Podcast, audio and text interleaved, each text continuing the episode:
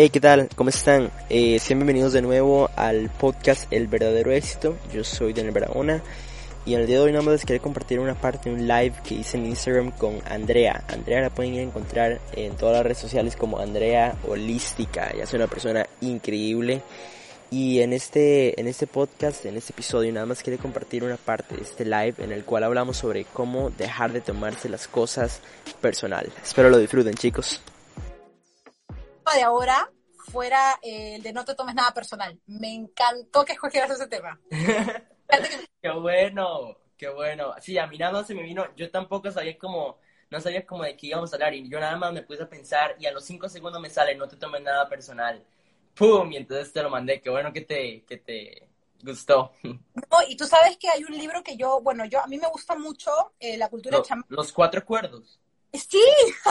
Sí. Buenísimo. A mí me encantó. Ahí está. Yo no lo tengo aquí, pero me encanta. Me encanta ese. Lo amo. Y decirle a la gente que Justo acabo de tener una, sesión con una paciente que quiero mucho. Bueno, yo a todos mis pacientes los quiero mucho como si fueran mis hijos, mis hermanos. Este, hablamos del hecho de, de que cuando alguien hace daño, ¿no? Porque a veces uno dice la frase, me hizo daño tal persona.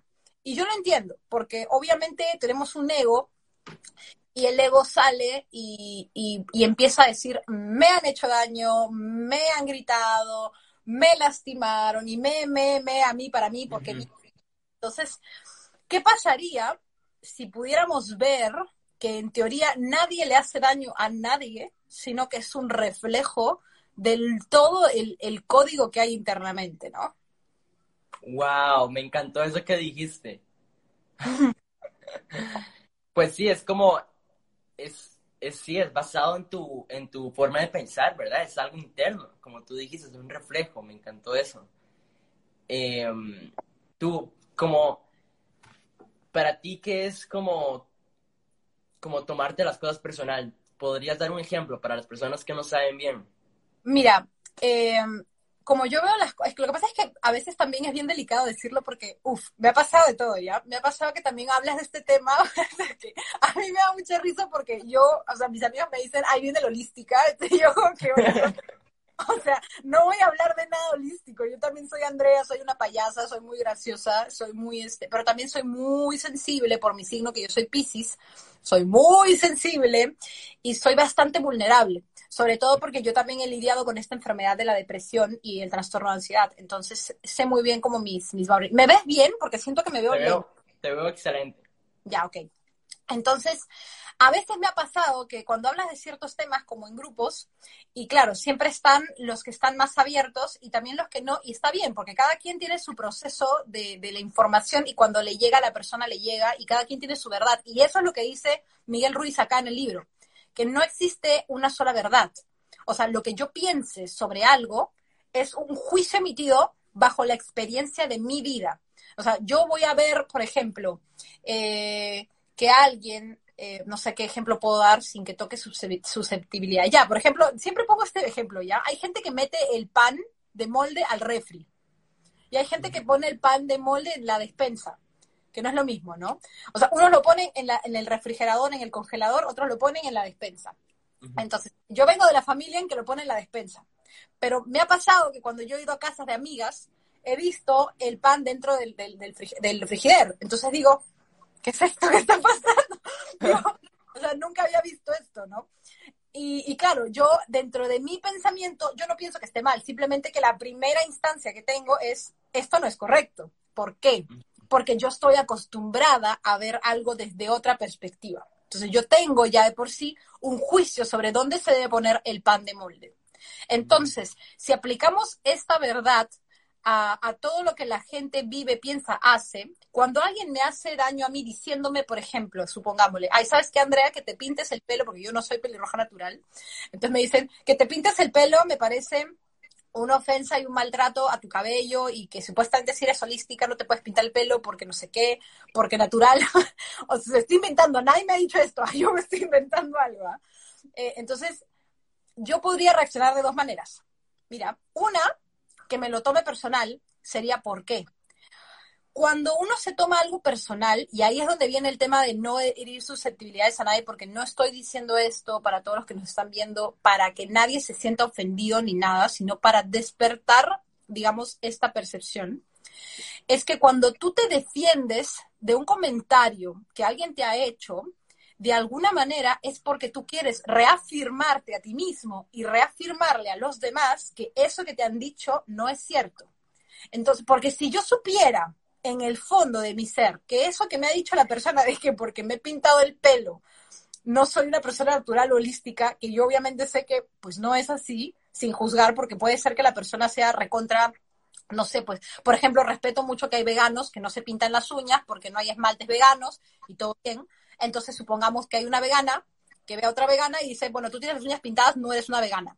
Entonces, de repente, esa vegana dice, bueno, yo no siento, la verdad, que yo no sea vegana por pintarme las uñas.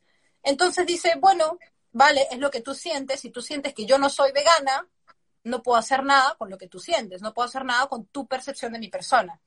Pero sería diferente que diga, ¿y por qué yo no soy vegana? O sea, porque me pinto las uñas, no soy vegana y porque no sé, y empiezo a refutar. Entonces, esas son las dos reacciones. O me lo tomo personal y refuto, me duele, me toca, necesito reafirmar, necesito convencer a los demás de que eso que me han dicho no es cierto, es porque hay una microparte en tu código que piensa que eso que te han dicho podría ser cierto. Por eso dicen que el tomarte personal algo es un gran espejo para ver por qué te ha afectado lo que otra persona te ha podido decir o hacer. ¿Por qué? ¿Qué te ha tocado adentro que no has solucionado?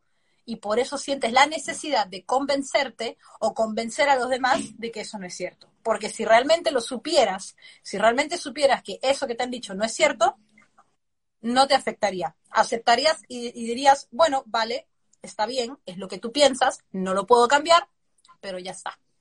Eso es lo que yo pienso. Es como, es como, es como, por ejemplo, que tú tienes como abdominales, voy a decir, es un ejemplo, ¿verdad? Tienes como los abdominales y, pero cuando te ponen la camisa como que no parece y alguien te dice, hey, pero qué, yo qué sé, no estás en forma, ve al gimnasio, no, no es que, no, no se ve que cuidas de tu cuerpo, pero tú no te vas a poner a, a, a tratar de convencer a esa persona para que crea de que tú tienes abdominales porque tú ya sabes que tú los tienes, tú ya sabes que cuidas de tu cuerpo, que, que, sabes que, o sea, que comes lo mejor para tu cuerpo, ¿verdad? Digamos, es como nada más un ejemplo, es que tú ya sabes cuál es la verdad según tu, según tu, tu manera de pensar, sí, sí, sí.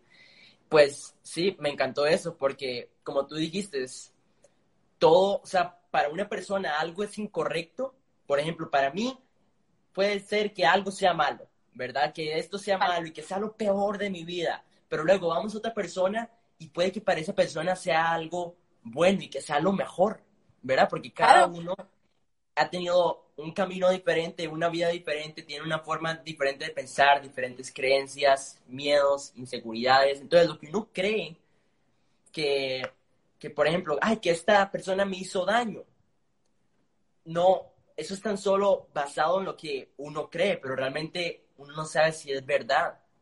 ¿Verdad? ¿Me entiendes? ¿Me explico? Sí, sí, sí, totalmente, totalmente. De hecho, como lo dice el doctor Miguel, eh, doctor Miguel Ruiz, siempre le digo Juan Miguel Ruiz porque hay muchos Ruices en esa familia. uno, y no, es, es, abuelo, papá e hijo. Yo no sabía eso. Wow. Son tres autores. Entonces, este. ¿Tres autores? Son tres autores, o sea, son de la misma familia los tres. El doctor Miguel ah. creo que es el papá. no eh, sabía eso. Sí, sí, sí. Juan Miguel Ruiz creo que es el, abuelo. No sé, creo que eran, son tres. Yo me di cuenta después, ¿ah? Me di cuenta tarde. Yo dije, ah, eran tres. Porque oh, yo los y hicieron un live los tres. Entonces yo me quedé como que, como que ¿verdad? gracias. Pero a mí lo que me gusta que dice el autor, Miguel Ruiz, este, dice, ¿qué pasa, ¿qué pasa cuando alguien hace daño intencionalmente? ¿no? Digamos, yo te quiero decir a ti una palabra ofensiva, porque quiero lastimarte. ¿Me entiendes? Ok, ¿qué pasa con esas personas que sí te quieren hacer daño intencionalmente? Si yo te ofendo a ti, en verdad lo que yo voy a causar es que tú tengas una antipatía hacia mi persona. O sea, si yo obviamente te ofendo, la energía que tú me vas a dar va a ser negativa, va a ser completamente o sea, me estás ofendiendo, por supuesto que no me gusta que me ofendas y posiblemente hasta hay gente que te pueda odiar por ofenderla, ¿verdad? Entonces, al final, la persona que más está haciendo daño al lastimarte soy yo, porque estoy recibiendo esa energía tóxica de tu vibración, porque yo estoy, es como, dicen que cuando uno lanza veneno pensando que le va a dañar al otro, es tomártelo tú pensando que al otro le va a hacer daño. O sea, yo me tomo el veneno y, pienso que escupiéndotelo te va a hacer el mismo efecto que como yo me lo tragué. O sea, no es lo mismo. Es como, es como querer infectarte de coronavirus, tal cual, y que tú estés con la cosa transparente, al final este, hasta posiblemente me rebote el virus en la cara. O sea, es como literal. Sí, entiendo. Es, es eso, ¿no? ¿Qué pasa cuando alguien te quiere ofender? Eh, date cuenta de que la persona y yo siempre pongo el ejemplo de, de, mi pareja, esta pareja que me causó todo lo que, bueno, no me causó, ¿ves? Y ahí ya empezó el ego, ¿eh? No me causó, sino que digo, este, esta pareja, digamos, que fue el inicio de, de todo lo que yo empecé a vivir, este proceso. Eh, de verdad que fue un maestro bien interesante, yo cada vez lo analizo y encuentro más cosas.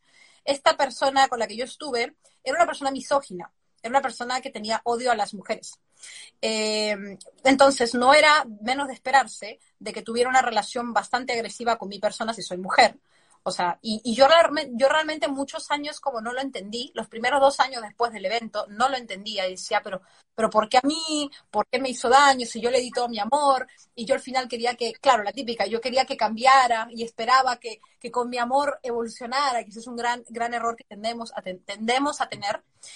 Y luego entendí una cosa, analizando bien, esta persona con la que yo estuve, su mamá, puesto que le había sido infiel a su papá por una cosa personal que ahí no voy a decir porque es algo personal de ellos, eh, fue, tuvo una infidelidad con su papá. Él, él, a la edad de ocho años, se enteró de esto y automáticamente, ¿qué pasa? La relación de mamá e hijo se rompe. Entonces, mm. si mamá y papá representan hombre y mujer en mi vida, porque ojo, para todos los que estén viendo esto, tu, tu visión de mamá y papá en constelaciones familiares representa cómo tú ves al hombre y cómo tú ves a la mujer. Y eso se puede transformar, pero es como tu primera visión. ¿Me entienden? Por eso le llama el síndrome de Edipo, porque normalmente cuando eres niño eh, buscas a una mujer en el fondo, subconscientemente, que se parezca a tu mamá, y como mujer buscas a un hombre que se parezca a tu papá. Es subconsciente, ¿eh? no siempre es consciente. Entonces, si mamá traicionó al hijo y el hijo odia a mamá por haber traicionado a papá y las mujeres traicionan, son infieles y no, no son buenas, ¿qué podía esperar yo que me iba a querer a mí y que iba a confiar en mí? Y ahí fue donde entendí la cosa y dije, ¿sabes qué es lo más interesante? Dije que así hubiera sido yo y hubiese sido cualquier otra chica, hubiera pasado la misma cosa, exactamente igual. Lo hubiera tratado igual que a mí, le hubiera dicho lo mismo que me dijo a mí, la hubiera eh, hecho sentir de la misma manera que me hizo sentir a mí. ¿Por qué? Porque su concepto de mujer estaba dañado. Entonces, cuando me hizo daño, en verdad no era que quería lastimarme, era su herida hablando a través de mí. Mm, es como proyectando, se podría decir, ¿verdad? Como proyectándotelo a mm.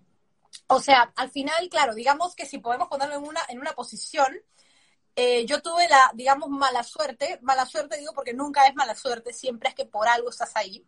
Yo en verdad, aunque duela para muchas personas que conocen mi proceso, amigas cercanas y familiares míos que vivieron la situación conmigo y, y les dolió mucho, obviamente, eh, a veces les duele escuchar que yo digo, agradezco la situación. Y hay gente que me dice, ¿cómo vas a agradecer que te haya pasado tal cosa? Que no sé qué, que no sé cuánto, que esa persona no me la mencione jamás. Y yo lo entiendo, yo lo entiendo porque cada quien tiene un proceso distinto, ¿no? Entonces, eh, pero para mí, yo agradezco mucho el, el haber vivido esa, esa realidad porque a mí me ayudó a entender que nadie justamente le hace daño a nadie que nadie realmente es culpable del dolor de nadie. Yo decidí estar en esa relación. Yo decidí, sabiendo que lo que estaba sucediendo no era bueno para mí, decidí quedarme. ¿Por qué? Porque subconscientemente yo pensaba que ese era el amor que merecía, porque subconscientemente no me valoraba, porque subconscientemente sentía que lo podía cambiar, porque no importa la razón que fuera. Pero el hecho de que yo me haya quedado en el lugar significa de alguna manera también que yo de alguna manera hice un acuerdo con el trato de esa persona hacia mi energía. Y a Dios gracias, eh, pude salirme de esa relación por otras cosas que pasaron, pude salir y pude observar ahí recién que nadie realmente es culpable del dolor de nadie, porque ese dolor que yo sentí no fue por él, porque eso es lo más interesante. Cuando yo lloré todo el tiempo que lloré por esa relación que me deprimí, realmente yo no lloré por él. Yo lloré porque me, dolía que yo había sufrido, yo me había hecho daño a mi corazón. O sea, yo había permitido que mi corazón se, se sintiera de esa manera. Entonces me hice cargo, asumí la responsabilidad de que yo me quedé en el lugar donde estaba todo, toda esa, digamos, oscuridad. Entonces, no se trata de echar a la culpa de esta persona me lastimó, esta persona me hizo daño, esta persona fue la causante de mí. Cuando hacemos eso, y lo digo crudamente porque es la verdad, estamos tratando de asumir un rol que es natural, es natural, pasa, un rol de víctima que hace que tú no te hagas responsable de tus acciones, de tus decisiones y de tus sentimientos.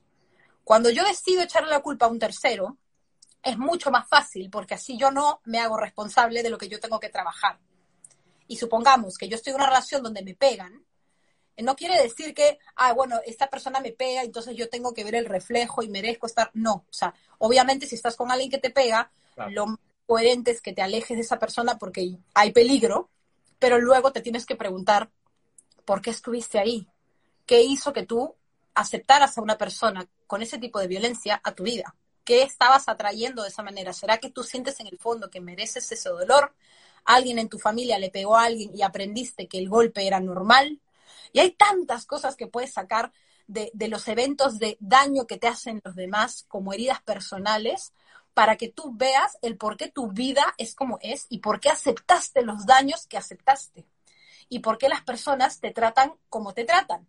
Porque si de alguna manera yo, Andrea, aprendí en mi familia, digámosle, que todo el mundo se hable horrible, que todo el mundo se grite, que todo el mundo se insulte, no me parecería raro que en mi adultez todo el mundo me trate mal porque estoy acostumbrada a que ese es el trato. Entonces después yo me dejo de grande y digo, pero todo el mundo me trata y todo el mundo me odia y, y, yo no sé qué hago mal y quiero gustarle a las personas. Entonces hay toda una distorsión de las cosas porque realmente no entiendo que como yo aprendí en mi casa de niña que todo el mundo se hace daño insultándose y eso es normal, entonces es normal que la gente me haga daño. Y como el subconsciente es una parte independiente de la mente consciente, entonces hay una incoherencia. Entonces tú dices, mi vida es una, perdón la palabra, discúlpame, mi vida es una mierda, todo el mundo me odia, este, yo sufro, me hacen daño, soy una víctima, este, soy un mártir de la situación. Perdónenme que me ponga así porque yo también he sido la reina de drama en su momento. Yo también he tenido mi momento de drama en que, ¿por qué a mí me pasa esto? Y luego te das cuenta de, empiezas a conectar con tu historia y dices, man, ya, todo esto que me hacen los demás, de alguna manera, está dentro de mí. De alguna u otra manera está en mí. ¿Por qué? Como tú lo dijiste, es un reflejo. Entonces yo no puedo ver afuera algo que no está de alguna manera como un código en mi ser. Es como si nosotros somos, no sé si has visto Matrix, somos como un código binario, un código así de números, imagínense, ¿vale? Entonces tú, Daniel, tienes un código y yo tengo un código. Entonces, si yo logro ver algo en ti, es porque ese código lo tengo yo, porque si no, no lo podría ver, no lo identificaría. Como dices tú, por ejemplo, lo que a alguien le parece algo malo, a otro le puede parecer lo mejor. Y tú dices, pero ¿cómo lo puedes ver? O sea, ¿cómo lo puedes ver bien? Y tú, pues, o sea, yo nunca lo he visto mal. No sé. Entonces, ese código de maldad no está dentro de ti, ¿me entiendes? Sí, sí, sí, sí. Una de las cosas que dijiste que me encantó, que fue eso, o sea, del, del poder de elegir, es que uno, uno a veces como que le echa la culpa al exterior, pero realmente, si uno se pone a reflexionar, realmente es uno el que decidió, ¿verdad? Uno es el que decidió primeramente dejarse afectar. Eh, por ejemplo, que si vas por la calle, que si vas por la calle de la nada alguien te insulta, tú e, eres el que te, el que decide si te dejas afectar y si, si lo tomas como, como habla en este libro, ¿verdad? Que si lo tomas como personal y entonces dices, ay, sí, es que cómo sabía que soy así de tonto, cómo sabía que soy así de malo en esto, ¿me entiendes? Como uno, uno es el que, como el que se deja como afectar por, lo, por los comentarios de los demás, por las opiniones de, los demás. Uno es el que elige. Ese es el poder que todos tenemos, es elegir si nos dejamos afectar, elegir cómo sentirnos, elegir qué hacer con nuestra vida, ¿verdad? Vale. Exacto. Eso que dijiste me, me encantó, lo dijiste eh, por ahí, creo, ¿verdad? O sea, Sí. claro, cuando alguien toma una decisión sobre qué, qué hago con esta información, porque es información, o sea, a todos nos llega información. O sea, si alguien viene y me dice, no sé, pues, hay, dicen que la ley del espejo, bueno, la ley del espejo tiene muchas, eh, muchas formas de verse, es muy amplia, pero una de esas es, si alguien dice algo en mí, alguien, si alguien me dice algo y a mí me hace reaccionar, es porque de alguna manera yo siento que eso o puede ser verdad o, lo, o empiezo a dudar o me molesta tener que aceptarlo.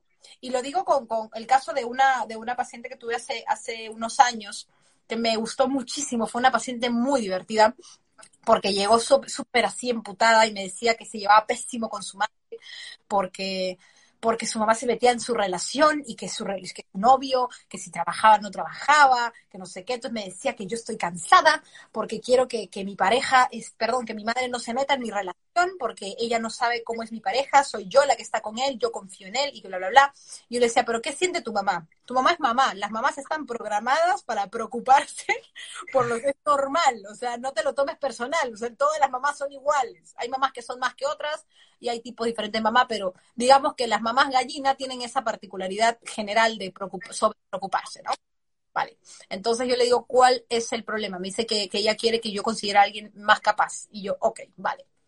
Bueno, es tu mamá. Tu mamá puede pensar lo que quiera, puede decir lo que quiera. Al final la única que puede tomar la decisión eres tú. Y lo que importa es lo que tú pienses de tu pareja, no lo que piense tu mamá. Y ella sí, pero que no sé qué, no sé cuánto. Bueno, no importa. Pasó la terapia y cuando estábamos llegando al final, me contó que también tenía problemas con su pareja ella. Y yo le digo, ¿por qué? Y me dice, porque a mí me gustaría que él le metiera más ganas, que él se pudiera esforzar más, que fuera más capaz. Entonces yo me reí y le dije, pero ¿te estás dando cuenta que te quejas de lo mismo que tu mamá se queja de tu pareja? Y ella sí. ¿Cómo? Y yo le dije, claro, por eso te duele y por eso te molesta que tu madre te lo diga, porque tú en el fondo lo sabes y no lo quieres aceptar, porque que te lo digas tú misma es una cosa, pero que te lo diga alguien más te pone en un estado de vulnerabilidad, te sientes vulnerable, entonces no lo quieres enfrentar. Por eso hay que analizar cuando te llega la información. Me llega la información, alguien me dijo, eh, Andrea, eh, no sé, pues, ¿qué me pueden decir? Ya ni siquiera se me ocurre. Eh, pucha, Andrea, eh, eres muy, ya, por ejemplo, alguien que me diga, eres fea, mañas, eres fea. Andrea, eres fea, eres feísima. O sea, ¿sabes qué? No, te tienes que operar, no sé, la papada, te tienes que operar la oreja, te tienes que operar la ceja, no Ajá. sé. Entonces, yo lo escucho y ahí tendría que ver yo, este, ok, he escuchado que soy fea. Ahora, ¿siento que soy fea? No, pero vamos a ver. De repente, si lo he escuchado, es porque hay una parte de mí que todavía podría analizar si realmente me considero o no. Porque si yo he escuchado esa información, sería cuestión también de yo analizar por qué he escuchado la información, por qué la información la he recibido. No me tomo las cosas personales con la, la persona. Las personas pueden pensar lo que les dé la gana de ti y de todo el mundo. O sea, yo puedo cruzarme a una persona que diga Andrea es fea, Andrea. Por, no, yo hice un video de Saikei hace poco en mi Instagram, bueno, no hace poco, y recibí mi primer comentario hater. Yo no tenía haters hasta ese comentario que tuve. Me pareció muy. Me gustó, me gustó, de verdad lo, lo aprecié. Igual lo eliminé porque no quería que la gente se confundiera, ¿no? Porque dijo, este hater fue, nunca había escuchado tanta mierda junta en un video. Entonces yo me acuerdo que estaba con mi, con mi novio y lo, lo, vimos juntos y nos matamos de risa porque yo dije, o sea, pero es que está bien, o sea, el señor deberá pensar que todo lo que estoy diciendo es una pastrulada, es, es, una, es una cosa de, de, drogas, o sea, dirá que ¿qué es esto? no sé. Entonces yo dije, bueno, el señor tiene, tiene la libertad de pensar lo que quiera. Lo que sí fue que eliminé el comentario, ¿por qué? Porque dije, no quiero que la gente que me sigue se sienta afectada o que piense que de repente lo que estoy hablando no va, porque al final es el comentario del señor, pero fue un comentario bien agresivo porque literal dijo la palabra mierda y dije, bueno, mejor lo elimino, pero yo a mi, mi pareja nos empezamos a reír porque fue realmente, y él me dijo, tu primer hater, y yo le dije, oye, pero, pero normal, le digo yo, porque de verdad es muy gracioso cómo cada quien puede pensar de la manera que puede pensar. Yo tengo gente en mi familia, en mi casa, chicos, que no creen en cosas que yo sí creo. O sea, y es brutal porque ha sido tema de, controversia en mi vida muchísimo. Por ejemplo, que yo siento que todas las enfermedades vienen desde el plano emocional, absolutamente todo. Y en mi familia me dicen, pero ¿cómo vas a pensar así? Que la ciencia y que no sé qué. Y está bien. O sea, está bien porque cada quien tiene eh, el derecho o la libertad de pensar y de creer lo que quiera. Y ya depende de mí si yo me afecto por eso o digo, bueno, tiene la libertad de pensar como quiera, ¿para qué voy a discutir? Hay un chiste muy, muy bonito de este, Daniel, no sé si lo has escuchado, que decía, un hombre se acerca a un monje, este, no sé si era un monje budista o un maestro, ¿verdad? Un hombre, se, un discípulo se acerca a un maestro y le dice, maestro, quiero encontrar la clave de la felicidad. Y el maestro le dice, claro, mi hijo, es no, discu no discutas con idiotas. Y el, el, el, joven, el discípulo le dice, maestro, no creo que esa sea la clave y el, ma el, maestro le dice, tienes razón, yo tampoco. O sea, ¿Cómo? No entendí, ya. no entendí. Muy mal. Ya, a ver, otra vez. El, el, discípulo va donde el maestro y le dice, maestro, quiero que me dé la llave de la felicidad. Entonces el maestro le dice, claro, mi hijo, la llave de la felicidad es no discutir con idiotas. Entonces el discípulo dice, no creo que eso sea la llave de la felicidad, maestro. Y el maestro le dice, sí, tienes razón, yo tampoco. O sea, como que ya no discute con él. O sea, ¿para qué va a discutir con él si él no cree que es eso? Ay, no. O sea, ¿entendiste? Ay, Dios. No, no, no logro entender la verdad. Ya, te lo entiendo. Te lo explico. O sea... Ellos lo... entendieron, ellos entendieron, pero no, la verdad. lo que le dice el maestro al joven es que supuestamente la llave de la felicidad es no discutir con idiotas. O bueno, hay otro, otra versión que dice no discutir con necios. Y el maestro, y el joven le dice, yo no creo que esa sea. Entonces el maestro, para evitarse problemas y no discutir con alguien necio o idiota, le dice, bueno, sí, tienes razón. Ah, ya entiendo. está bueno, está bueno. Para yo... muchas personas seguramente fue fácil eh, entenderlo, pero para mí no. Ahora, este obviamente no es que estemos hablando de que cualquiera que esté en, en, en discernimiento con nosotros sea idiota, ojo, es un chiste nomás. Sí, sí. No vayan a llamarle idiota a quien esté con ustedes. Simplemente lo que está tratando de decir el maestro es de que si alguien está súper convencido de su propia idea y su propia verdad, como dice el doctor Miguel Ruiz, cada quien tiene su verdad, entonces ¿qué puedo hacer yo? O sea, ¿por qué me pierdo mi energía haciéndole cambiar la verdad de otro por la mía si no tiene sentido? O sea, no tiene sentido que yo, Daniel, le haga ver la vida con ojos porque yo he tenido otra vivencia, tengo otro género, tengo otra forma de pensar, tengo otros papás, tengo otros traumas, tengo este, otras heridas, tengo otras, otras vidas pasadas, tengo XXXX y podemos estar conectados por, por, digamos, unidad podemos estar ahorita porque estamos conectados, él y yo en este momento también en cuestión de servicio a la humanidad, estamos conectados, digamos, que por esta, por esta expansión de conciencia, pero eso no significa que Daniel y yo veamos la vida igual, ¿me entienden? Entonces, es lo mismo que yo digo con las parejas, yo digo, este, ¿qué te hace pensar, cuando hemos hablado de parejas también, qué te hace pensar que tu pareja va a ver la vida como tú la ves? Es que no se puede. Entonces, ¿qué hago yo con mi pareja que no ve la vida eh, de la misma manera? Yo, por ejemplo, si yo estuviera contigo en una relación y yo veo que no somos iguales, no vemos la vida igual, ¿qué es lo que yo puedo hacer?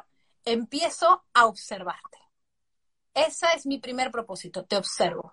Me permito observarte, me permito, pero observarte no me refiero solo con la mirada, observarte es verte, escucharte, comprenderte, analizar tu pasado, ver cómo te comportas eh, y no tratar de buscar un juicio o, una culpabilidad o un, o un porqué, sino simplemente comprender, comprender de dónde vienes, por qué estás donde estás y por qué razón yo te he traído a mi vida. Esa sería mi tarea, de ver por qué yo he escogido a esta persona como pareja, por qué yo he escogido a esta persona como hermano o hermana, porque yo he escogido a estas personas como padres, ¿Por qué yo he escogido a estas personas como amigos? ¿Por qué yo he escogido a este señor del micro que me grite? O sea, ¿por qué yo escogí que este señor del mercado me insulte? ¿Por qué estoy atrayendo eso? ¿Qué pasó ahí? Y ahora, con otra cosa, es que alguien dijo muy sabiamente, si yo te doy un regalo y tú no lo recibes, ¿quién se queda con el regalo? yo. Entonces, si alguien te lanza basura y tú no la recibes, al final estás limpio, no recibes la mm. toxicidad de nadie, ¿no? Pero quiero que me, quiero que me hables más tú porque yo soy muy lora.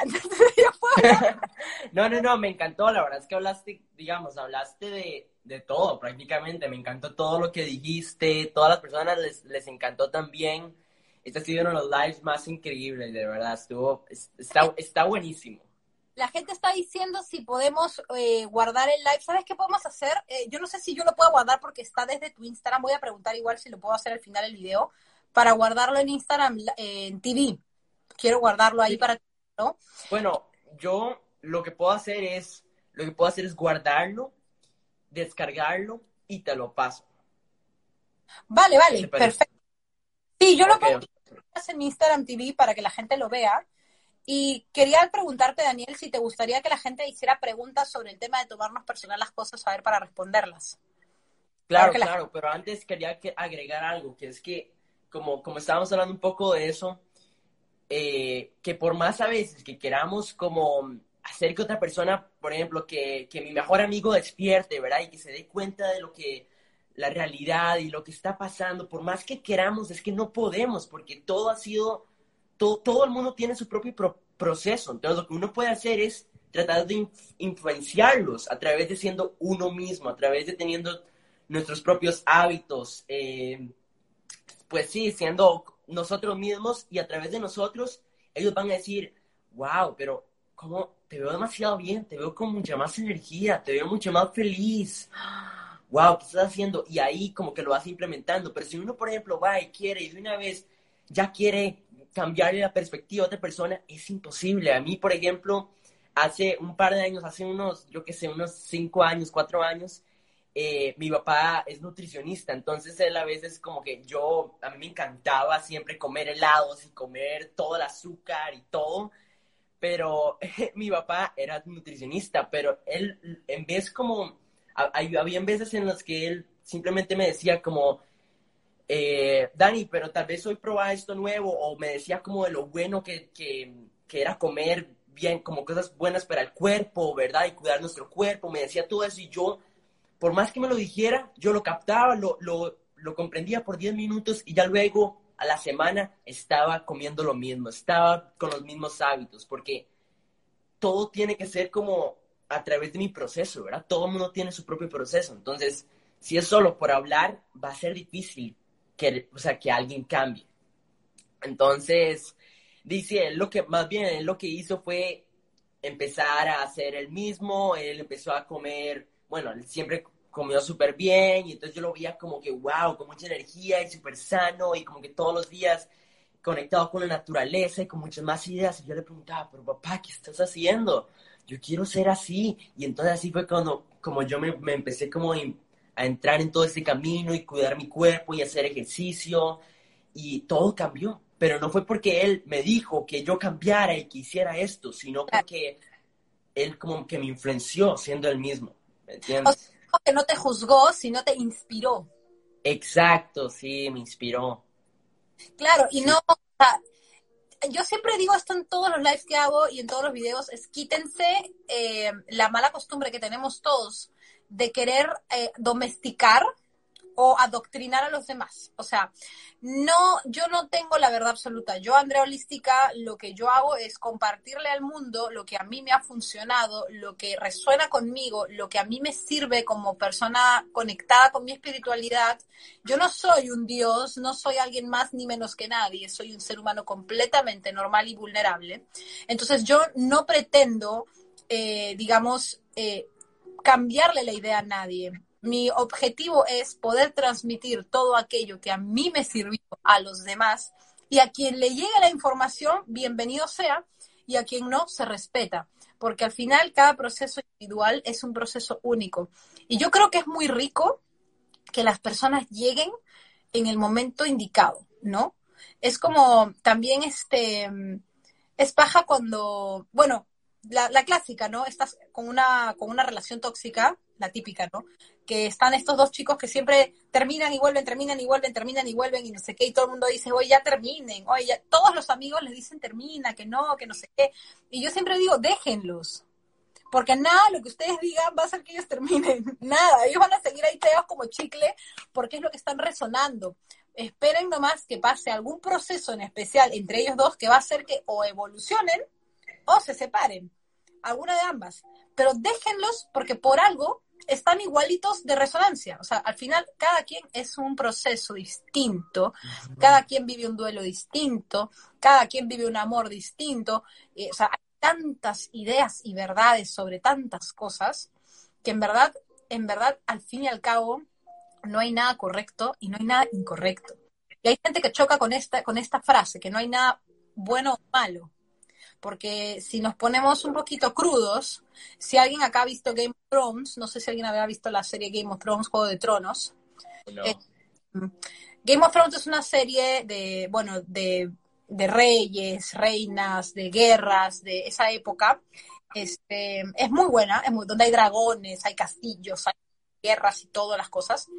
Eh, y había una comunidad que eran los Doraki, los Doraki, eran como una comunidad un poco más salvaje, no tan civilizada, por ejemplo, como los Lannister o como otra comunidad que tenían castillos, no, estos vivían en carpas con caballos y eran como medios así salvajes. Entonces, esta chica se casa con, un Doraki, el, líder del Doraki, y ve que en, su ceremonia de bodas matan a alguien. Y ella se queda, ¿qué pasó? Y el, y el asistente le dice, ah, bueno, es que los Doraki no creemos que es una buena celebración si no se derrama sangre de alguien. Y para ellos era normal. O sea, tú no veías a nadie sintiéndose. No estoy diciendo que esté bien matar, ojo, por favor. Claro, claro, claro. Pongan intención. a lo que voy es que, o sea, en algo tan crudo como eso, o sea, en es, para esas personas, tú no veías a nadie sintiéndose culpable, nada, no, no, veías que cuando durmieran estuvieran pensando, oye, maté a alguien, no, no tenían ese juicio. Mientras que la chica veía y decía, esto está mal, esto no puede estar pasando, o sea, qué feo. No porque es otra vivencia, es otra cultura. Entonces, al final, eh, el tema de lo bueno, incorrecto, correcto o incorrecto, también está basado en cuestiones de reglamentos y valores de la sociedad en la que nos desarrollamos. Porque en tantos países hay leyes y en otros países hay ciertas leyes. Por ejemplo, en Uruguay es legal fumar marihuana. Aquí, en Perú, no es legal fumar marihuana. Y así, así, así, así. Y es cuestión de percepción. Entonces ya está. Mm, me encantó eso, me encantó eso que compartiste. Eh, respondamos un par de preguntas, ¿está bien? Para, ir terminando. Y al final te quiero hacer una súper pregunta, a ver qué Vale, vale. Pero bueno, eh, respondamos porque ahí yo vi que... Hasta las 6 ¿Ah? Tenemos como hasta las 6 y 10 porque entraste a qué hora, porque eso se... Si tu eh, Sí, en a las 4 y 10 de aquí, entonces como 5 y 10 de tu país. Dale, sí. Vale. A ver. Eh, ¿Cómo despertar la observación clara, muy consciente para entender por qué atraje a esa persona a mi vida? Gracias. A ver, ¿cómo contestas tú, Daniela, eso? ¿Cómo es la pregunta? Dice, ¿cómo despertar la observación clara, muy consciente para yo entender por qué atraje a esa persona a mi vida? Wow, la verdad es que eso no, vieras que no, no sé. Lo que yo digo es que todo pasa por algo, ¿verdad? Tal vez esto se relaciona eh, con la pregunta. Es que todo pasa por algo. Con cada persona que vino, todo lo que nos pasa diariamente pasó por algo. Ya sea que en estos momentos tal vez nos vamos a dar cuenta o tal vez en un futuro nos daremos cuenta, pero siempre veremos, tal vez en un futuro, cuando volvamos a ver hacia atrás, vamos a ver como, wow, todo tenía que ser parte del camino para yo llegar a despertar, para yo llegar a darme cuenta de esto, para yo llegar a evolucionar. Entonces, yo creo que eso se, se relaciona un poco con la pregunta, ¿verdad? ¿O, cómo es? ¿Tú qué responderías? Yo, yo pienso que una, una buena forma de empezar, digamos, a, a, tener la visión clara, exactamente, todo pasa por algo, siempre. O sea, todo lo que tú ves, como, como dije, es una información. Entonces, una manera de poder analizar la información es primero analizar de dónde vengo, yo. Una vez dije que mirar el pasado sirve únicamente para saber de dónde vengo, no para lamentarse, no para cargar el pasado en la espalda, pero sí para saber de dónde vine y cómo llegué hasta aquí. Porque si no, no estudiaríamos, como dije tantas veces, no hubiéramos estudiado en los colegios historia, no tendríamos eh, sentimentalismo por la historia, el recuerdo, o sea, está bien recordar y saber de dónde uno vino, cómo fue la historia de alguien, entonces yo lo que te recomendaría, ¿quién fue la que preguntó? Valioso. Hola, hermosa. Yo lo que te recomendaría sería que trates eh, de observar tu vida desde que lo, lo, que recuerdes hasta el día de hoy para que veas por qué puede ser que estés viendo lo que ves y cómo eso te puede estar afectando en base a lo que has vivido y cómo tú has sentido la vida en tu, en tu digamos, en tu niño niña interior hasta tu adultez, ¿no? Esa es una forma que yo lo vería. A veces las le son lecciones o en ocasiones nosotros nos valoramos poco y atraemos a personas negativas. Y sí, pero es un proceso también. O sea, si yo no me amo, y yo no me valoro. ¿Sabes qué? Daniel hizo un video muy bonito último, este, que es tú eres lo que tú piensas de ti. Tú hiciste ese video. Sí, me gustó mucho. O sea, si yo pienso de mí que soy, ay, qué estúpido soy, ay, qué inútil, ay, que este, qué, qué fea me veo, qué fea soy, ay, sabes que en verdad nadie me va a querer nunca. No, uf, olvídate, o sea, si es tu autodiálogo, no te sorprendas para nada si al final las personas te tratan con el mismo autodiálogo que tú te tratas. O sea, es, es, es, Y eso no quiere decir que estés condenado o condenada a vivir de esta manera, porque a mí me encantó esta frase que dice, no tienes la culpa de cómo aprendiste a vivir tu vida desde tu infancia hasta ahora, pero si eres completamente responsable ahora de que lo sabes, de cambiar tu vida hacia el futuro. Entonces, eso es, me encanta. Es eso. A mí yo cuando lo escuché me tocó un montón, porque es, o sea, yo no tengo la culpa de cómo viví, cómo aprendí. Yo aprendí lo que tenía que aprender y, y ya está. Y ahora que sé cómo son mis cosas, tengo la opción y la responsabilidad de seguir adelante de la manera en la que yo quiero seguir. A ver, siguientes preguntas. A ver. Es aceptar, cada uno puede filtrar amistades, parejas, debemos aprender a filtrar con una mejor perspectiva. Hola desde Brasil, hola, qué bonito. A ver. Gracias, Chuche Salvatierra, muchas gracias. A la gente le ha deberíamos hacer más, Daniel, más adelante. Sí, ¿verdad? ¿Verdad? La verdad es que sí, porque a mí también me encantó mucho y lo veo demasiado interesante y también aprendí muchas cosas. Eh, y a muchas personas, la verdad es que se quedaron por todo live y eso está buenísimo, de verdad. Ah, Deberíamos hacer más. Sí. sí, gracias a ti también por darme esta oportunidad también de conocerte. Creo que eres un ser humano súper despierto y maravilloso. En verdad, me encantaría también poder este, haber podido los 15 años haber despertado como tú y que seas una inspiración para mucha gente de tu generación. De verdad, o sea, de verdad es, es sorprendente y es muy admirable y, y me da mucha felicidad. O sea, no sé, es como el corazón se te, se te, se te emociona. No, no, no, bueno, y demasiadas gracias, de verdad, demasiadas gracias. Y gracias a ti eh, por haber aceptado. Y como te dije al principio de, del video, yo empecé a ver todo tu contenido y me encantó ver. La verdad es que la edad no importa, ¿verdad? Lo que importa es, claro. es, que, es que hayas despertado, eso es que, que, que te hayas dado cuenta, ¿verdad? Eso es lo que importa, es la acción. Entonces, Di, pues me, me, encanta todo tu contenido y demasiadas gracias también por todo lo que estás haciendo y todas las personas que estás impactando en esos momentos. No, igual, igual a ti. Y lo que dices es muy cierto, ¿no? ¿Y qué es la edad? O sea, ¿y qué es el tiempo? Si el tiempo no existe. O sea, en verdad yo tengo 26 años en edad humana sociedad. Uh -huh. Pero en teoría, no tengo idea de qué edad tengo, no tengo idea de cuánto he vivido, no tengo idea de cuántas vidas pasadas habré vivido, entonces la verdad es que yo no siento que tenga edad. Yo sabes que conocí a una chica en mi taller de teatro muy interesante que me dijo, yo le dije, ¿cómo? o sea, me, me, se llama Alicia, ¿y cómo te llamas? Y me dijo Alicia, no sé qué, ¿y qué edad tienes? No, yo no tengo edad. Y yo me, me, me, wow. no tengo edad. Y yo le dije, ¿por qué? No, porque yo pienso que la edad es algo que te pone la sociedad, pero yo no tengo edad yo estoy viva y punto. Y yo me quedé, ¡ay, qué excelente! Dije, pero qué maravilla, yo, yo voy a decir lo mismo, yo no tengo edad. o wow. Sea, me yo encanta. Y además porque sobresales, ¿verdad? No es como lo típico, ay, es que tengo 20 años o tengo 15, o, ¿verdad? Es como algo demasiado único, nadie dice eso, la verdad es que me encanta eso. Lo voy a poner, a, lo voy a poner en práctica. Sí, yo también lo voy a poner en práctica, ahora que me lo también como acordarme de cosas. O sea, para mí esto es una retroalimentación espectacular. Y les agradezco a todos los que han estado conectados desde el inicio. En verdad, gracias porque para mí la comunidad que se crea con esto es para mí el mejor regalo que nos pueden dar. O sea, el poder hacer que lo que hacemos nosotros tenga como, digamos, un valor tan bonito en ustedes y que ustedes así puedan inspirar a otras personas y cada quien pueda seguir moviendo este camino de conciencia, porque para eso estamos, para expandir la red de conciencia. Ese es el objetivo más grande. Y en el último post que puse es mi, mi, mi motivación de vida es simplemente ser, ser y estar no tengo que ser alguien, no tengo que pretender nada, no tengo que satisfacer no tienes que saber nada. No tienes que saber nada, no tienes que llegar a ningún lado, tienes que ser, vivir y disfrutar el presente. Y esto que estamos haciendo lo agradezco de corazón, de verdad.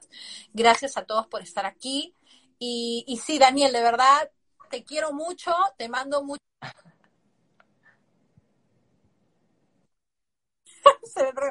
Te mando mucho amor, mucha luz a la distancia.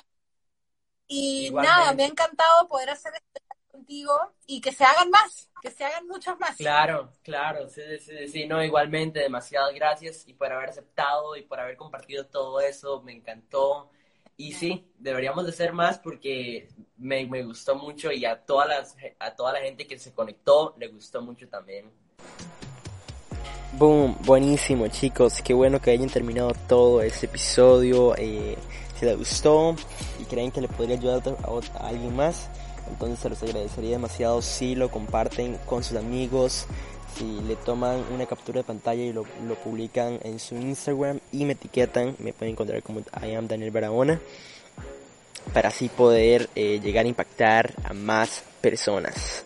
Muchas gracias de verdad y espero que hayas disfrutado eh, este episodio. Que tengas un súper, súper lindo día.